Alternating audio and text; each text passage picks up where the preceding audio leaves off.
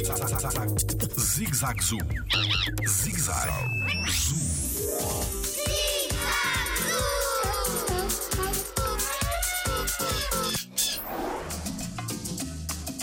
Os ossos das aves são pesados?